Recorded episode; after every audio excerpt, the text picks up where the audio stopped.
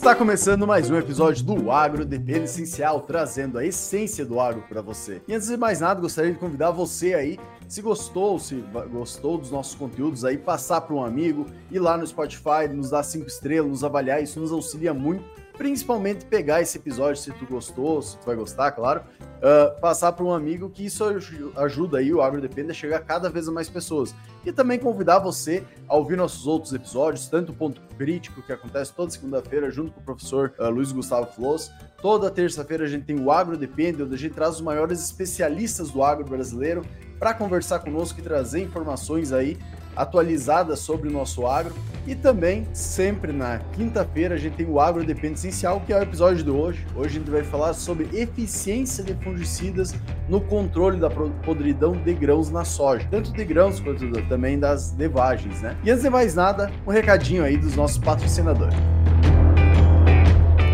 Quando ouvimos falar em produtos biológicos, a primeira empresa que nos vem à cabeça é a Simbiose a primeira em tecnologias microbiológicas com formulações inéditas e isolados próprios, trazendo soluções tecnológicas para nutrição e proteção das culturas, tanto da parte aérea quanto no solo.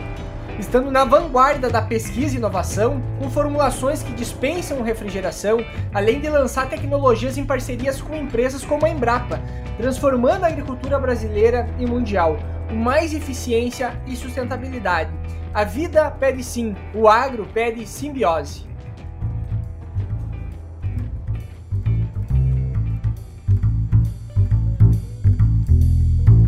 Em um país como o Brasil, que se destaca na produção agrícola, a Volkswagen Caminhões e Ônibus oferece a melhor maneira de você garantir um caminhão novinho. Através do programa Mais Alimentos, você terá condições especiais em modelos da família Constellation e Delivery motores mais eficientes, cabines mais confortáveis, viagens mais seguras e funções cada vez mais modernas são algumas das inovações que você encontra aqui. Visite uma de nossas concessionárias e aproveite os descontos exclusivos para levar um Volkswagen 0km.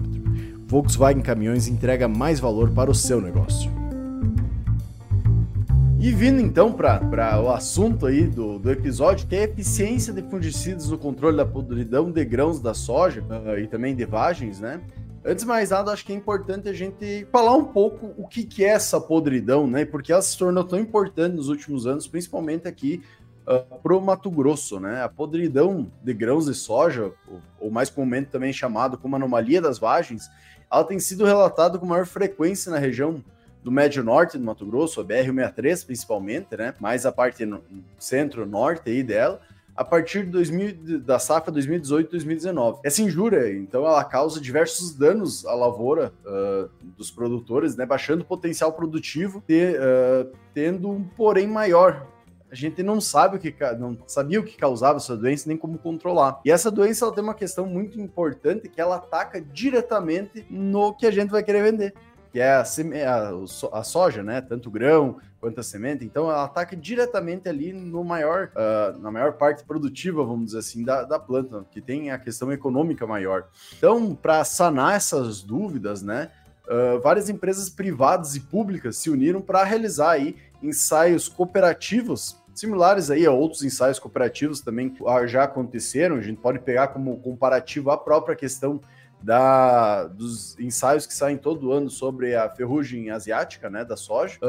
E como esse que acabei de comentar, né, como o estudo ali é capitaneado também pela Embrapa, né, organizado pela Embrapa junto com essas outras essas outras instituições. Uh, os trabalhos então que fizeram esse, esse estudo mais aprofundado uh, aconteceram aí na safra 22/23 no médio norte do Mato Grosso e também em Rondônia. Uh, explicando de forma mais resumida, a gente pode dizer assim, a podridão, ela é observada nas plantas a partir do enchimento de grão, ou seja, aí no estado R5, mais ou menos estádio R5. Uh, ah, as vagens apresentam sintomas de encharcamento, escurecimento, sem uma abertura visível, né? Mas também, quando elas são abertas, apresentam aí apodrecimento dos grãos acontecendo de Uh, acontecendo de forma aleatória, a gente pode dizer assim, na planta. Muitas vezes tu vai ter uma vagem que um dos grãos vai estar apodrecido, outro vai ter uh, vagens perdidas, vamos dizer assim, não, não é que atacou só de baixo para cima na planta, como comumente acontece. Muitas vezes ele vai estar em diversos, uh, em diversos locais da planta. Esse ataque, como pode também não acontecer, né?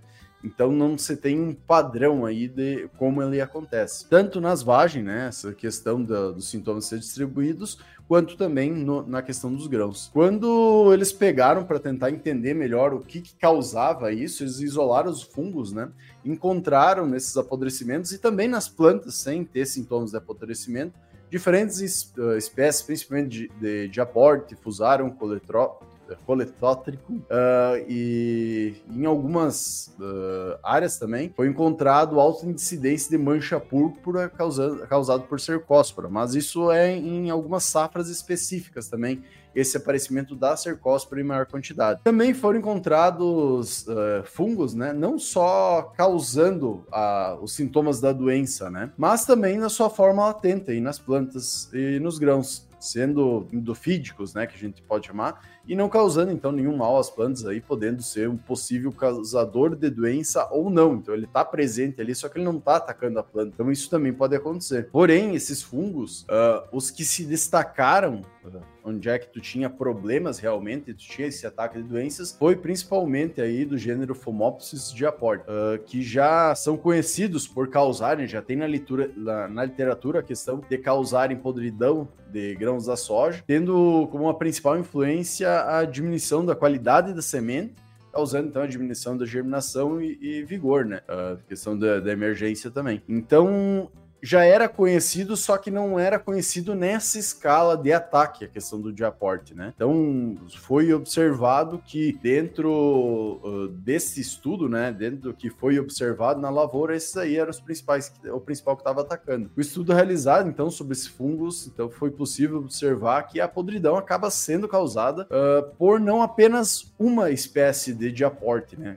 Mas sim foram classificadas hum, seis, uh, nove novas espécies de, que causam a podridão né, de diaport, além de três que não conseguiram identificar, elas ficaram indeterminadas, né? Podendo atuar para uh, formar o complexo dessa doença, não atacando uma isoladamente, mas elas podendo uh, atacar juntas, vamos dizer assim, né? A, a, planta e podendo causar esses, esses sintomas de doenças. Outro fator aí que favorece o desenvolvimento da doença, e é bastante importante ligar também com toda aquela questão que a gente já falou diversas vezes, que é o triângulo da doença está fechando para ela conseguir se desenvolver, né? São cultivares mais sensíveis, tu ter a presença, no caso de aporte, né?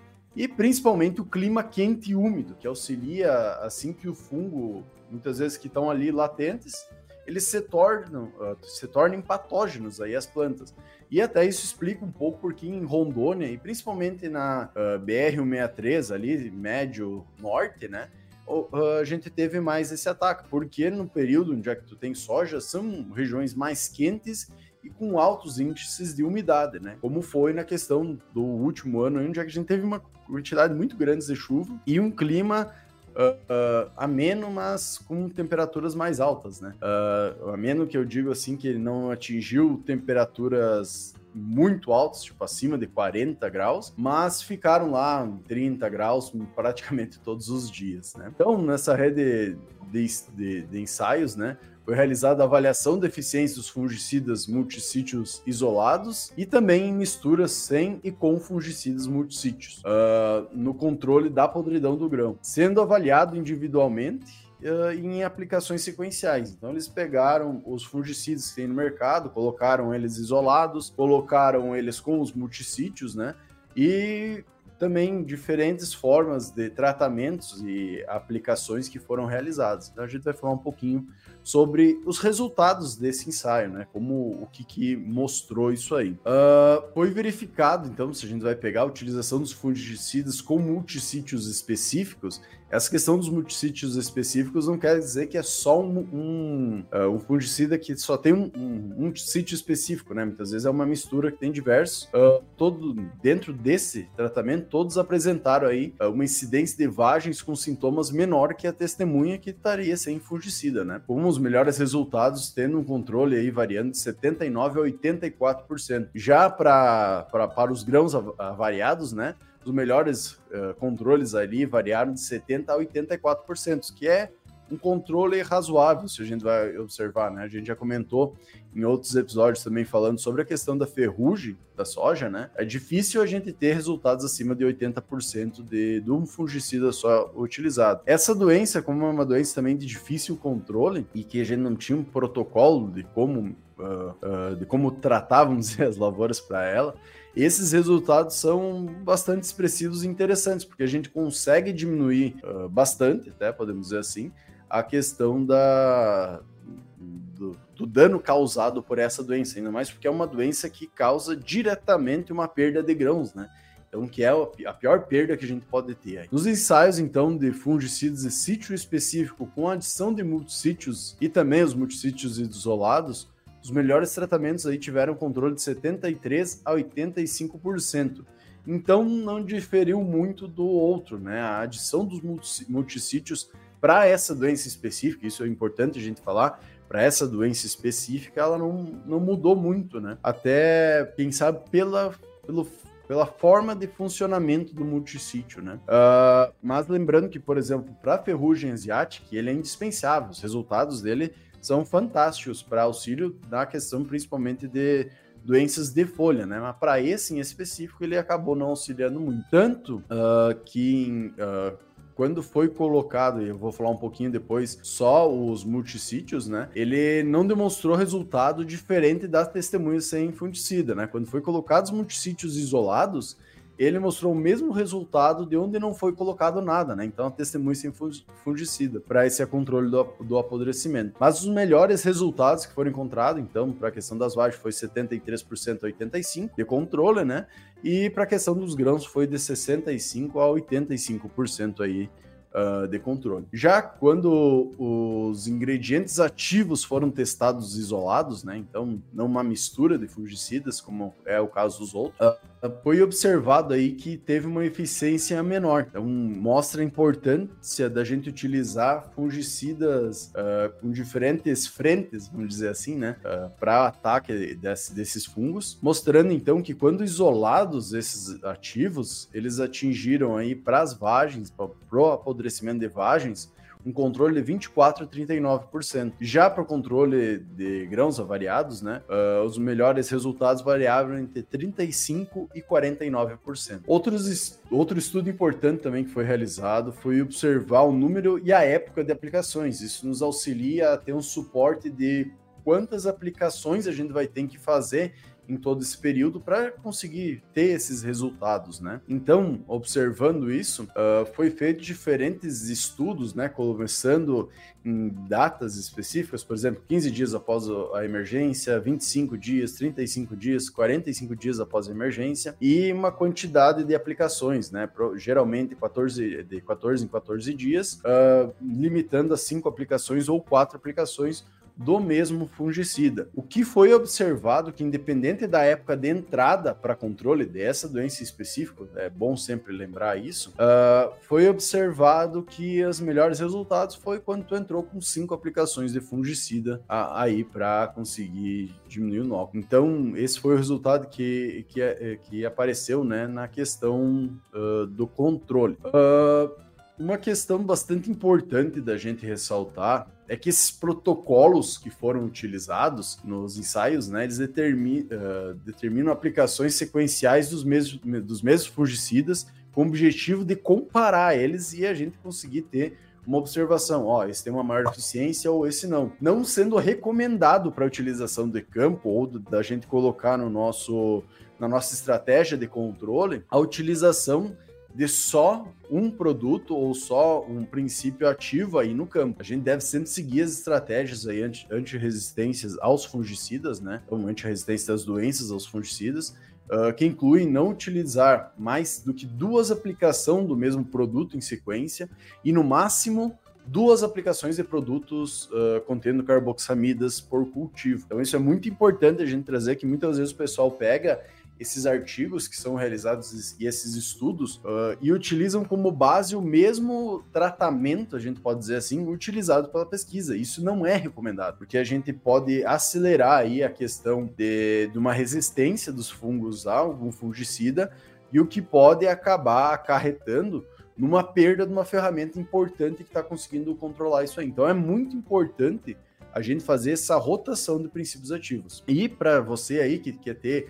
acesso uh, a esse estudo na íntegra, né? A gente traz um resumo aqui do que foi o, os resultados, mas se tu quer saber um pouco melhor como foram os resultados desses ensaios em cada cidade, região específica, uh, tu consegue ter acesso, né, a esse documento aí, tanto no Embrapa, mas também a gente está disponibilizando ele no nosso, na nossa comunidade do, do WhatsApp, né, que eu vou deixar o link aqui embaixo, só responder aí umas perguntinhas e uh, um questionário rápido e ele vai te passar o link aí. Então aqui na descrição vai estar tá o link da nossa comunidade. Eu convido você a, a, participar também. A gente lá tem todo dia a questão das cotações agrícolas, tem materiais complementares que a gente coloca lá sempre.